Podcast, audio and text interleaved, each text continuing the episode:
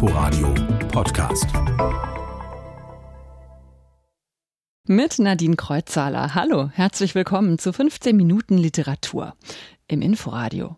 Heute vor allem mit älteren weißen Männern im positiven Sinne. Peter Schneider und sein neues Buch über einen berühmten Komponisten, Vivaldi und seine Töchter. Und neue Bücher zum 90. Geburtstag von Michael Ende und von Hans Magnus Enzensberger. Dazu gleich mehr. Nach den Neuigkeiten der Woche. Wer vorhatte, in der kommenden Woche ein Buch in einer der vielen Bibliotheken in Berlin auszuleihen, der hat Pech.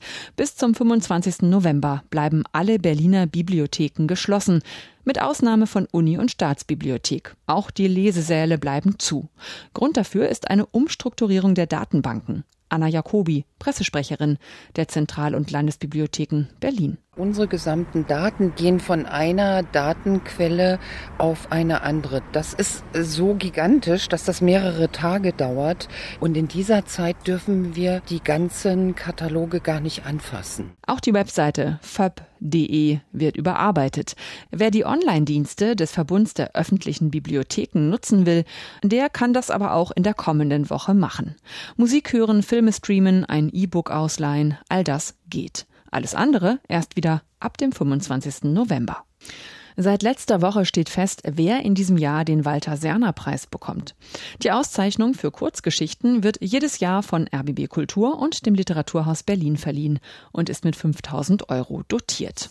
In diesem Jahr gewinnt ihn die Journalistin und Drehbuchautorin Katrin Weber-Klüver. Meine Kollegin Anne-Doro Krohn mit Einzelheiten. Katrin Weber-Klüver, 1966 in Schleswig-Holstein geboren, erzählt von einer jungen Frau namens Tamara, die drei Wochen zum Fischefüttern nach Berlin reist. Ihre Freundin erwartet Fotos von Partys und Abenteuern, doch die Wohnung des verreisten Onkels liegt in Hohenschönhausen und Tamara träumt eigentlich von Paris. Statt sich ins Berliner Leben zu werfen, bleibt sie zu Hause und schickt fingierte Fotos an die Freundin. Eine treffende Rollenprosa, die das Porträt einer Generation entfaltet. Eine Generation unter multimedialem Erwartungsdruck. Der Walter Serner Preis wird am 9. Dezember um 19.30 Uhr im Literaturhaus Berlin verliehen. Anne Dore Krohn, die, genau wie ich, auch in der Jury saß. Hans Magnus Enzensberger. Letzte Woche ist er 90 geworden und gefeiert hat er im kleinen Kreis. Er ist eben kein Mann fürs Rampenlicht, wohl aber einer, der immer noch was zu sagen hat. Ein Lyriker, ein Intellektueller, ein politischer Denker ist er, einer, der die bundesdeutsche Nachkriegsliteratur geprägt hat, so wie Günter Grass, Martin Walser und Uwe Jonsson. ARD-Reporter Knut Kortzen über Hans Magnus Enzensberger und sein Schreiben. Medienkritik war immer schon ein Steckenpferd dieses Schriftstellers, der 1957 seinen Einstand als Gastautor beim Nachrichtenmagazin Der Spiegel ausgerechnet mit einem bis heute zitierten Essay über die Sprache dieses Hamburger Nachrichtenmagazins gab. 1992 schon befasste sich Enzensberger weit vor allen anderen mit den Folgen der Migration auf die westliche Gesellschaft in Die große Wanderung. Die Witterung für Themen ist bei diesem Dichter und Essayisten immer schon einmalig gewesen. Wenn ich schon weiß, was am Schluss herauskommt, dann schreibe ich doch kein Essay. Ich will ja erst herausfinden, was ich sage. Lyrik ist für ihn ein Omnivor, ein Allesfresser. Gedichte können handeln, wovon sie wollen. Von Wolken, Wut oder Wissenschaft. Und sie dürfen sogar intelligent sein. Die Scheidung von Denken und Gefühl ist auch eine sehr schlechte Gewohnheit, denn wir wissen doch alle, dass ein herrlicher Gedanke zugleich ein enormes Gefühl ist, eine Art Höhenrausch, ein Flash. Seine intellektuelle Beweglichkeit, sein Zickzack, wie eines seiner Bücher heißt, hat die einen auf, die anderen angeregt. Soeben hat er ein Sammelalbum veröffentlicht, Fallobst. Daran findet sich auch seine Bewerbung als Stipendiat der Studienstiftung des deutschen Volkes 1951, in der der junge, in Nürnberg lebende Hans Magnus Enzensberger zwei Autoren nennt, die für ihn von größtem Einfluss gewesen sind. Blaise Pascal, der Mathematiker und Philosoph, und Ernst Jünger. Ja, ja das ist kurios, ne? weil eigentlich das ist ein ziemlich kaltes Verhältnis zu Ernst Jünger. Heute würde ich das nicht mehr sagen. Geboren 1929, das heißt ein Relikt aus dem 20. Jahrhundert, resümiert Enzensberger und schreibt, diese Prägung ist unwiderruflich. Sonderbar daran ist, dass sie nicht als Nachteil empfunden wird, eher so als hätte man den Jüngeren etwas voraus. Knut Kortzen über Hans Magnus Enzensberger. Letzte Woche hat er seinen 90. Geburtstag gefeiert. Fallobst, nur ein Notizbuch im Surkamp Verlag. Außerdem hat Enzensberger, wie alle fünf Jahre, die Taschenbuchausgabe seiner gesammelten Gedichte wieder gesichtet und renoviert. Im Jubiläumsband 1950 bis 2020 sind neue, bisher ungedruckte und alte dabei, wie das hier aus den 60er Jahren. Die Scheiße Immerzu höre ich von ihr reden, als wär sie an allem schuld. Seht nur, wie sanft und bescheiden sie unter uns Platz nimmt. Warum besudeln wir denn ihren guten Namen und leihen ihn dem Präsidenten der USA, den Bullen, dem Krieg und dem Kapitalismus? Wie vergänglich sie ist und das, was wir nach ihr nennen, wie dauerhaft. Sie, die Nachgiebige, führen wir auf der Zunge und meinen die Ausbeuter. Sie, die wir ausgedrückt haben, soll nun auch noch ausdrücken unsere Wut. Hat sie uns nicht erleichtert? Von weicher Beschaffenheit und eigentümlich gewaltlos ist sie von allen Werken des Menschen vermutlich das friedlichste. Was hat sie uns nur getan? Mein Kollege Harald Asel liest Die Scheiße von Hans Magnus Enzensberger. Großartig ist das, finde ich. Fäkalsprache bekommt hier eine ganz neue Bedeutung. Die politischen Verhältnisse kritisiert Enzensberger hier mit hintergründigem Witz. Nur einen Tag später als Hans Magnus Enzensberger wäre auch Michael Ende 90 Jahre alt geworden. Aber er ist bereits 1995 im Alter von 65 Jahren gestorben. Hinterlassen hat er seine Bücher Jim Knopf, Momo die unendliche Geschichte war sofort ein Riesenerfolg, als sie vor 40 Jahren erschien. Und ist es immer noch, genau wie seine anderen Bücher. Was macht sie so zeitlos und auch für Erwachsene interessant? Es hilft wahrscheinlich zum einen, dass Michael Ende genaue Zeitbezüge, also aktuelles, zu aktuelles, immer vermieden hat in seinen Büchern. Aber Michael Ende schuf auch Archetypen mit seinen Figuren und versuchte in andere Realitäten vorzudringen.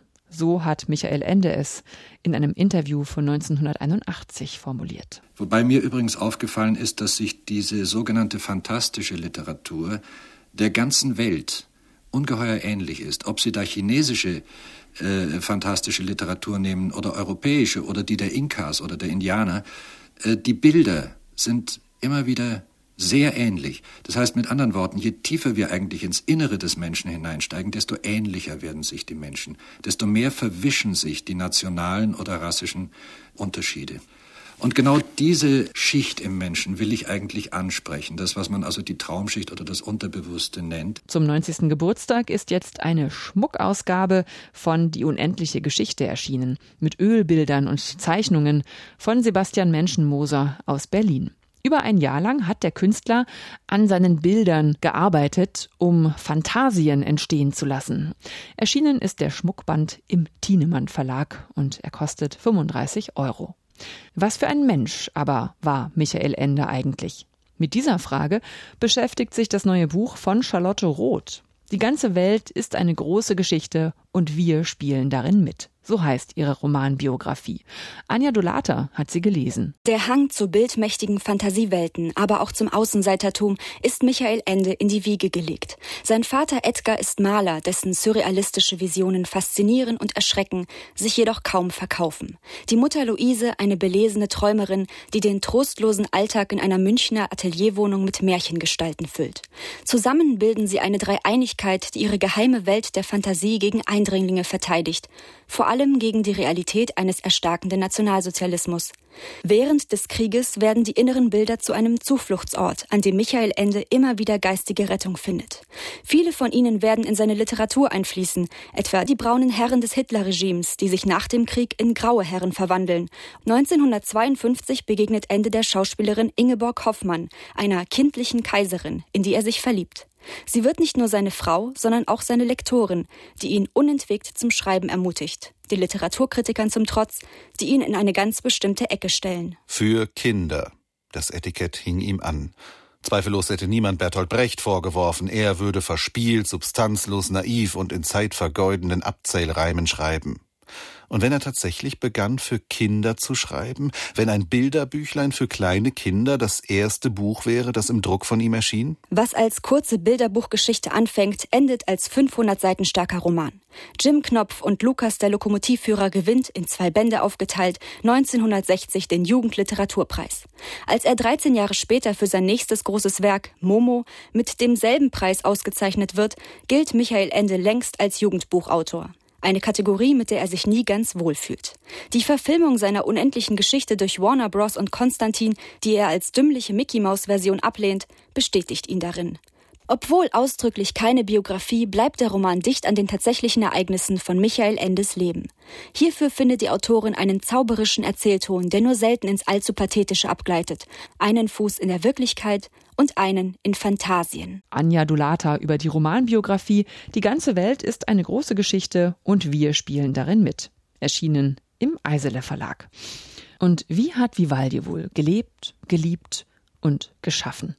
Das fragt sich der Berliner Schriftsteller, Drehbuchautor und Essayist Peter Schneider in seinem neuen Buch. Vivaldi und seine Töchter heißt es. Und meine Kollegin Ute Büsing hat's gelesen und sich mit Peter Schneider getroffen. Er taucht tief ein in das barocke Venedig des frühen 18. Jahrhunderts.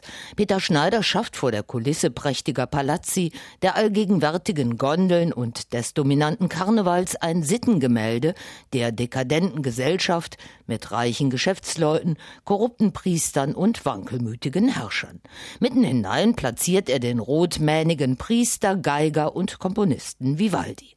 Der gründet in einem Waisenhaus das erste Frauenorchester Europas. Und hat praktisch einen Großteil seines Werkes für diese Mädchen geschrieben und auch mit ihnen zur Aufführung gebracht. Bis zu seiner Wiederentdeckung vor knapp 100 Jahren war der begnadete Geigenvirtuose und Komponist in Vergessenheit geraten.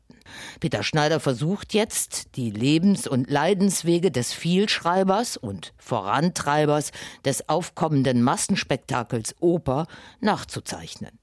Er zeigt einen unbekannten, so getriebenen wie zerrissenen Vivaldi jenseits des Welterfolgs vier Jahreszeiten. Das heißt, hier ist ein Mann, dessen Musik eigentlich jeder auf der Welt kennt, aber über dessen Leben man so gut wie gar nichts weiß. Und das hat mich dann gereizt. Das konnte ich nur recherchieren, weil ich gut Italienisch kann.